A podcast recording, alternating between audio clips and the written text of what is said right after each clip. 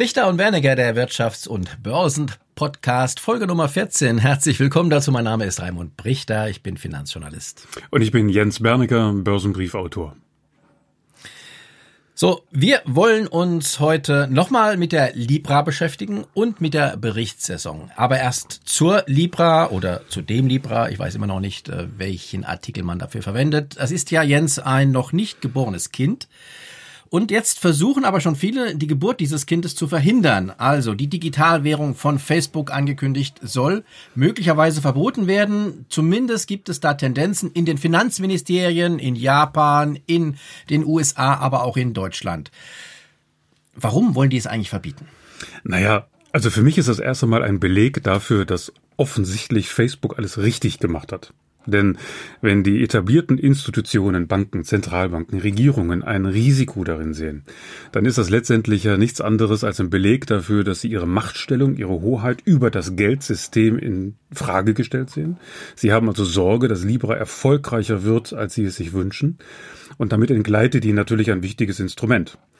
Also insofern ist es verständlich, genau. dass sie erst einmal so reagieren. Und für mich ist das eine Bestätigung, dass das der Anfang einer sehr, sehr langen Diskussion ist. Aber genau das ist ja der Punkt. Ähm, die Staaten wollen schon seit Jahrhunderten die Hoheit über das Währungssystem, das Geldsystem haben. Und sie lassen es sich partout nicht nehmen. Also sie werden alle Mittel einsetzen, um zu verhindern, dass es eine Parallelwährung gibt. Das ist ja auch im Euroraum zum Beispiel verboten. Hier ist wirklich der Euro das einzige gesetzliche Zahlungsmittel. Die Frage ist jetzt, welche Möglichkeiten haben denn überhaupt die Staaten dazu, eine solche Parallelwährung zu verhindern, zu verbieten? Also das ist in der Tat die große Kernfrage, weil du hast gerade das Schlagwort erwähnt, gesetzliches Zahlungsmittel. Ja. Das gesetzliche Zahlungsmittel verbietet einem aber nicht eine Art Tauschbörse zu etablieren. Also wenn du und ich jetzt sagen, es ist uns völlig egal, was für ein gesetzliches Zahlungsmittel dort draußen existiert, wenn ich eine Leistung bereitstelle und du mich in irgendeiner anderen Art und Weise vergütest, nehmen wir mal an Libra, dann kann das keiner verbieten, solange wir beide uns einig sind. Ja, dann können wir die Diskussion jetzt abstellen und sagen, die können es gar nicht. Verbieten. Naja, zwischen zwei Personen ist das das eine, aber wenn daraus ein ganzes System wird, also wenn jetzt mehrere tausend oder Millionen draufspringen und dann auch noch die Verbindung in das Händlernetzwerk passiert, also nicht nur Privatpersonen unter sich austauschen, sondern du jetzt auch beabsichtigst einzukaufen, dann wird das wahrscheinlich genau. etwas anderes. Genau, das ist der Punkt. Man kann im Prinzip doch verhindern, dass die äh, Libra verwendet wird, indem man zum Beispiel ähm, dem, ja, es soll ja ein Konsortium sein, dass die Libra rausgeben wird, das in der Schweiz beheimatet ist, indem man, und die wollen ja auch Staatsanleihen als Sicherheiten kaufen, als Unterlegung für die Libra, ja, dann sagt man einfach, ihr dürft die Staatsanleihen nicht halten. Sag. Richtig, also rein theoretisch kann man natürlich als Regierung Gesetze erlassen oder Verbote erlassen. Die Frage ist nur, ist das zielführend? Oder ist das nicht zu kurz gedacht? Ich hatte ja bei dem letzten Interview erwähnt, dass der englische ähm, Chef der mhm. englischen Notenbank gesagt hat, die Idee ist nicht schlecht, und bevor wir auf den Gedanken kommen, etwas zu verbieten, sollten wir überlegen, wie wir die Idee inkludieren in unser bestehendes System. Das heißt, die Idee mit aufnehmen, dass wir mit teilhaben an diesem System, anstatt es von vornherein zu verbieten. Ähm, was ist eigentlich so viel anders an einer Libra im Vergleich zur herkömmlichen Währung? Wir haben ja gesagt, die Libra ähm, soll eine stabile Währung sein, insofern, als dass sie ähm, Staatsanleihen vor allen Dingen im Hintergrund hat. Große das gegenwärtige Geldsystem, das von den Zentralbanken nominiert wird, basiert ja auch auf Staatsanleihen. Wenn wir die Bilanzen der EZB angucken, da sind so viele Staatsanleihen drin, da ist also kein, gar kein Unterschied. Ja, von der Mechanik ist das sicherlich richtig, aber das eine ist eben eine staatliche Währung ja. und das andere ist eine Privatwährung. Genau. Weil Libra wäre ja eine Währung, die von einem Schweizer Konsortium herausgegeben wird und fest in privater Hand. Also Visa. Ja, aber sie wäre doch nicht besser deswegen. Sie ist immer nur so gut oder schlecht, wie die Akzeptanz ist. Und ich glaube, da sehen die Zentralbanken und auch die Banken und auch die Regierung eben das große Problem. Es gibt die Befürchtung, dass ähm, die Bevölkerung oder der User Facebook gegenüber einen Vertrauensvorschuss gibt. Also du behauptest, ähm, äh, die Bevölkerung hätte ein größeres Vertrauen in Facebook als zum Beispiel in die EZB oder die ähm, japanische Notenbank oder die amerikanische Notenbank. Ich glaube, wir stehen am Anfang eines Trends, der tatsächlich in diese Richtung läuft, weil wenn wir uns anschauen, wie das Vertrauensverhältnis der Banken im Allgemeinen oder der Finanz des Finanzsektors oder des Finanzsystems in den letzten zehn Jahren seit der Finanzkrise geschwunden ist, dann entsteht dort eine Vertrauenslücke. Und ich kann mir durchaus vorstellen, dass ähm, Unternehmen wie Facebook, vielleicht aber auch andere, in diese Lücke vorpreschen, weil der Verbraucher sagt, Facebook benutze ich eh schon für meine privaten Belange, also zum Beispiel das Teilen meiner Privatinformationen mit meinen Freunden. Also gibt es ja schon ein Vertrauensverhältnis. Lassen wir das ganze Thema Datenschutz Aber mal die, außen vor. Die Währungen benutze ich auch schon seit Jahren, sogar schon länger als als Facebook und da muss auch ein Vertrauensverhältnis ja durchaus äh, vorhanden sein. Ja, aber wir haben auch seit dem Entstehen der in Anführungsstrichen Euro-Krise erlebt, mhm. dass das Vertrauen in die Währung auch leicht erodiert. Ja, richtig, weil aber auch die Staaten, die im Hintergrund der Währungen stehen, ja äh, knapp bei Kasse zum Teil sind. Aber wenn äh, hinter der Libra auch nichts anderes steht als Staatsanleihen, ist das äh, kein Vertrauensvorschuss, ehrlich gesagt. Nee, Vertrauensvorschuss kann man nicht alleine durch Staatsanleihen zementieren. Ich glaube, Vertrauen hat eben auch was ja mit der Beziehung eines Einzelnen zu der Institution zu tun. Und ich glaube schon, dass das Vertrauensverhältnis der Bevölkerung in die Politik im Allgemeinen, das sehen wir ja auch, aber auch in die Finanzkonstruktur zum anderen angekratzt ist. Und das Vertrauensverhältnis zu Privatunternehmen, wie zum Beispiel Facebook, aber auch andere, eher wächst als abnimmt. Oh, wieder nicht umgekehrten Schuh draus. Gerade Facebook ist ja so in die Kritik geraten wegen Datenschutz und, und, und. Also äh, viele Leute haben gar kein Vertrauen in, in Facebook. Die, die Frage ist ja noch nicht beantwortet, ob Facebook tatsächlich der Gewinner dieses ja. Trends sein wird. Es kann ja sein, dass Facebook Facebook den Anfang macht und irgendwann ein anderes Unternehmen kommt, die es dann besser machen. Also ob Facebook jetzt der geeignete Kandidat ist, das will ich jetzt mal in Frage stellen. Aber ich finde es erstmal richtig und mutig, dass Facebook sagt, wir kennen die Bedürfnisse unserer Kunden, unserer User und die Bedürfnisse sind ganz einfach. Einfach und mit wenig Aufwand Geld oder Werthaltigkeit von A nach B zu transportieren. Also mit einer App oder mit einem Klick. Das ist eine Aufgabe einer Währung, mhm. nämlich die Zahlungsmittelfunktion. Aber eine andere Aufgabe ist auch die Wertaufbewahrung. Und da ist eben die Frage, ob da äh, wirklich eine, ein Vorteil bei der Facebook-Währung Libra wäre im Vergleich zu allen anderen. Also ich glaube nicht, dass es dort ein Vorteil ist, weil du, wie du schon richtig sagst, im Hintergrund stehen dieselben Staatsanleihen. Also insofern mhm. von der Werthaltigkeit ist das wahrscheinlich extrem ausgeglichen. Es geht und fällt meines Erachtens eben mit der Handhabung. Der Verbraucher ist ja relativ einfach zu steuern oder zu manipulieren. Mach es ihm einfach, und er wird es akzeptieren und er wird es tun und Beispiele wie eBay, PayPal zum Beispiel zeigen ja das schon. Ja, ich wollte gerade sagen, eigentlich braucht man die Libra doch dafür eigentlich nicht. Man kann so bequem per Handy bezahlen, auch mit PayPal und in jeder Währung. Ich kann in Euro nach Amerika und dann wird das dann von PayPal umgerechnet. Ist doch eigentlich gar keine Notwendigkeit. Ja, von der Mechanik ist das sicherlich richtig, was du sagst, aber es ist trotzdem kostenintensiver. Jedes Mal, wenn du Geld tauschst, fallen ja Gebühren an und auch PayPal gibt es nicht umsonst. Die Gebührenstruktur von Facebook kennen wir noch nicht, ja, aber eben. wenn ich schlau wäre als Zuckerberg, würde ich sagen, ihr könnt bei mir Geld umsonst. Ja, aber dann, dann lohnt sich da das ganze Unternehmen möglicherweise gar nicht, weil die wollen ja sicherlich auch Geld verdienen. Ich denke, die Libra ist für Facebook nur Mittel zum Zweck. Es schürt einfach Bindung. Wenn ich weiß, dass ich aus meinem Libra-Portemonnaie auch meine Kleinsteinkäufe tätigen kann, bleibe ich dem Unternehmen Facebook treu, bin also empfänglich für Werbebotschaften, bin empfänglich für andere Botschaften und Facebook weiß sehr genau, dass sie mit dem reinen Transaktionsmechanismus von A nach B wahrscheinlich sehr wenig Geld verdient, vielleicht sogar noch draufzahlt, nur damit erreicht wird, dass der Kunde bei Facebook bleibt. Und das ist, glaube ich, die wahre Geschichte dahinter und nicht die Frage, wird Facebook möglicherweise zu den größten Gläubiger also, der Staaten oder nicht? Eins scheint mir sicher zu sein. Ähm, die Zentralbanken und die Staaten werden jedwede Währung verhindern wollen, die sich ihnen in den Weg stellt. Ob die nun Libra heißt oder Bitcoin oder wie auch immer. Und da gibt es auch viele Möglichkeiten, Verbote, ja, durchzusetzen. Und ich sag mal, diese Möglichkeiten steigen auch mit der Frage, wie transparent bin ich denn als Verbraucher?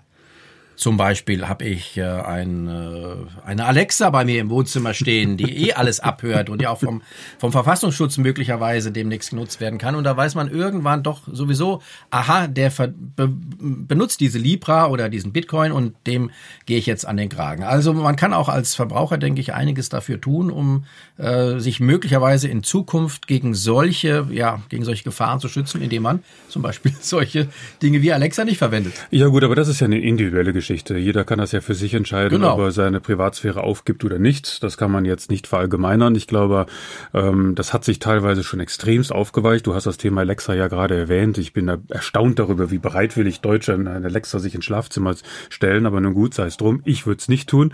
Aber das beantwortet ja nicht die Frage, ob ein Verbot einer Währung wie Libra tatsächlich zielführend ist, weil ich glaube, wenn ein Verbot kommt, wird der Markt, also die Nachfrage, nach Wegen suchen, diese Verbote zu Genau, wir müssen ja unterscheiden zwischen zielführend aus Sicht äh, eines objektiven Beobachters oder zielführend aus Sicht der Staaten. Aus Sicht der Genau. Staaten ist es auf jeden Fall mal zielführend, alles zu verhindern, was die eigene Währung ähm, äh, in Frage stellen kann. Genau, und zielführend für den Verbraucher ist alles zu tun, damit Ineffizienzen aus der Welt geschafft werden, also zum Beispiel Transaktionsineffizienzen, Kostenstrukturen bei Geldwechsel etc., Gebührenstrukturen, die teilweise undurchsichtig sind. Und das sind natürlich zwei gegensätzliche Ziele, die irgendwie unter ein Dach gebracht werden wird. Das wird passieren. Ob das jetzt Libra ist oder alles andere, wird man sehen. Ich glaube, es ist viel wichtiger zu erkennen, es gibt einen Bedarf, sonst würden wir hier nicht darüber diskutieren, sonst wird auch der Markt und die Ja. Politik nicht darüber diskutieren. Und da, wo ein Bedarf ist, wird auch irgendwann zufriedengestellt. Aber eines, eines ist aus meiner Sicht sicher, wenn ähm, äh, eine Libra oder wie auch immer eine andere Währung, die ähnlich gestaltet ist wie die Libra, ähm, etabliert werden sollte in einem zukünftigen und von mir erwarteten Finanzcrash. Das heißt, wenn die gegenwärtigen Währungen äh, ja in ein schwarzes Loch fallen, dann wird die Libra dazugehören, denn sie basiert auch nur auf den Schulden der Staaten. Da wage ich jetzt mal die theoretische Gegenposition, ähm, so ähnlich wie wir das ja auch mit Bitcoin schon mal gesehen haben. Wir haben letztes Mal auch gesagt, Bitcoin wird ja von vielen Marktteilnehmern tatsächlich als Assetklasse gesehen. Genau, aber Bitcoin hat ist. keine Staatsanleihen hinter sich. Bitcoin ist was völlig anderes. Das ist richtig, aber in einem Finanzcrash muss es ja auch nicht unbedingt bedeuten, dass die Staatsanleihen wertlos werden. Doch, weil die Staaten pleite sind. Ach, du gehst von einer Staatenpleite aus. Selbstverständlich, ja, nur so passiert jede Währung. Das wäre, jetzt, das wäre jetzt aber wirklich ein Thema für die nächste Sendung. Okay, gut, dann machen wir das ein andermal nach der Sommerpause, aber wir wollen ja noch über die Bilanzsaison reden. Genau. Die ja gerade angelaufen ist. Ähm, und ich habe ja schon in einem frühen Podcast gesagt, Anleger, schert euch nicht um die Bilanzen, die da alle Quartale äh, bekannt gegeben werden. Äh, guckt langfristig auf die Aktien und dabei bleibe ich. Das ist auch sicherlich richtig, wobei ich in der Praxis immer wieder feststelle, dass das leicht gesagt ist, aber von vielen doch nicht gelebt und akzeptiert wird. Und ich stelle das auch jetzt in diesen Tagen wieder fest. Ich kriege ja Leseranfragen und auch Anrufe und äh, da werde ich immer wieder, seit Jahren schon wieder die gleiche Frage gestellt.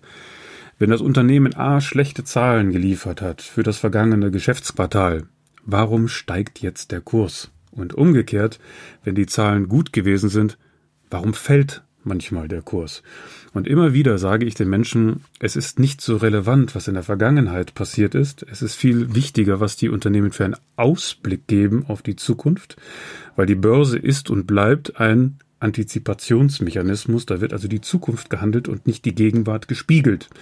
Und das ist, glaube ich, der Grund, warum so viele, insbesondere Deutsche, sich schwer tun mit dem Mechanismus und dem Auf und Ab der Börsenkurse, weil sie die Zusammenhänge nicht verstehen. Gerade jetzt. Wir reden von steigender oder dem Risiko steigender Arbeitslosigkeit. Wir reden äh, von dem Risiko einer Rezession in Deutschland. Wir reden von den Risiken in der Automobilbranche, in der Bankenbranche. BASF hat schlechte Zahlen geliefert. Und was passiert?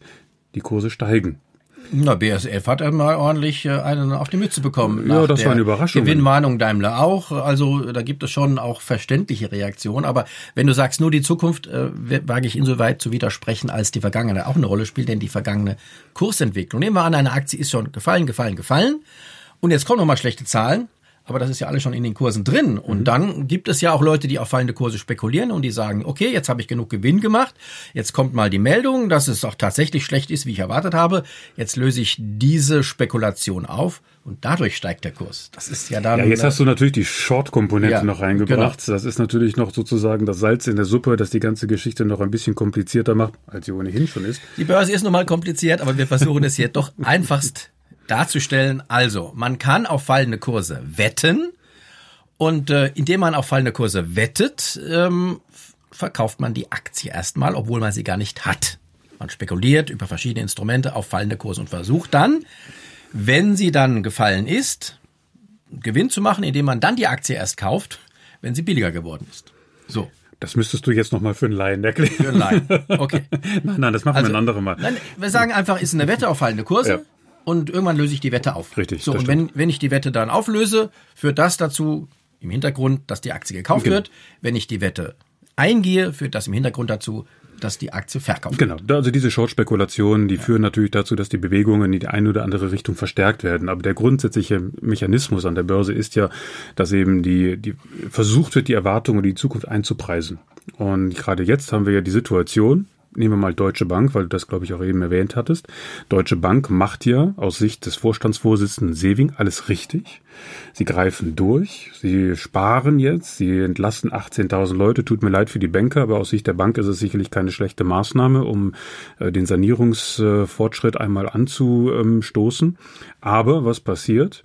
Unter normalen Umständen, wenn man dem Unternehmen Glauben schenken würde, würde die Aktie jetzt anfangen zu steigen, weil man sagt, ja, der Manager hat begriffen, was notwendig ist.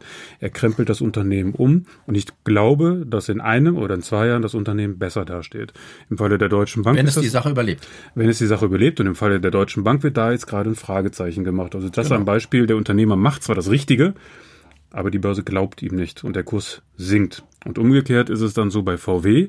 Auch dort wird durchgegriffen. Der Schwenk von Verbrennung auf E-Mobilität kostet ein Heidengeld, ich glaube über 40 Milliarden Euro. Und was macht die Börse? Sie steigt tendenziell. Weil man glaubt, dass das der richtige Weg ist. Also immer wieder wird die Zukunft gehandelt und nicht die Gegenwart. Genau, aber das ist, das ist schon wichtig. Also die Zukunft spielt eine gewichtige, eine wichtige Rolle an der Börse. Ähm, ich erinnere mich zum Beispiel an das Jahr 2009. Da gab es ja einen heftigen Wirtschaftseinbruch. Das deutsche Bruttoinlandsprodukt minus fünf Prozent in einem mhm. Jahr, muss man sich mhm. ja vorstellen. Ja. Aber was passierte mit den Aktien im Jahr 2009? Seit März sind die sukzessive gestiegen, mhm. obwohl die Wirtschaft um fünf Prozent geschrumpft ist. Jetzt sagen auch alle, oh, dieses, dieses Jahr wird nicht so gut in der Wirtschaft und die Aktienkurse steigen und die sagen viele, ja, aber die, die Börse, die äh, begeht hier offenbar einen Irrtum, weil mhm. sie das nicht antizipiert. Mhm. Dann sage ich, Quatsch, hat sie letztes Jahr schon antizipiert. Mhm. Und sie gehen jetzt wieder nach oben, die Kurse. Ich weil kann, im nächsten Jahr es besser wird. Also ich kann mich, ich bin jetzt 30 Jahre dabei, ich kann mich nicht erinnern, dass die Börse sich in irgendeiner zyklischen Phase wirklich mal geirrt hat, mit Ausnahme der Finanzkrise 2007, 2008, die ja eigentlich nur künstlich provoziert wurde durch die Lehman-Pleite. Aber ich kann mich nicht erinnern, dass der Markt irgendwann einmal eine Entwicklung völlig falsch antizipiert hat. Kann ich mich nicht dran erinnern. Bisher war es immer so, dass der Markt von der Tendenz her immer recht hatte. Er lief immer nur den tatsächlichen Entwicklungen um sechs Monate voraus. Oder auch länger. Sechs Oder auch länger. neun Monate, genau. ganz genau. Und deswegen müssten wir jetzt mal, wir müssen langsam zum Schluss kommen, ähm, sagen, dass eigentlich die Aussichten für die Börse auch für den zweiten Jahres, ähm, Jahresteil gar nicht so schlecht sind. Ich hatte das letzte Woche geschrieben. Ich glaube, mhm. dass 2019 das beste Börsenjahr seit langen, langen Jahren sein wird. Wir fangen von niedrigem Niveau an, haben angefangen, ganz genau. klar, aber wir sind auf gutem Wege. Genau. Gutes Schlusswort. Schauen wir mal, mal wie es wird. Ähm, ich hatte schon angekündigt, das war ähm, die Sommerpause kommt jetzt. Das war zunächst mal das letzte äh, Teil, aber wir werden uns nach der Sommerpause sicherlich wieder melden und dann freuen wir uns natürlich, wenn Sie alle wieder dabei sind. Ciao, ciao. Tschüss.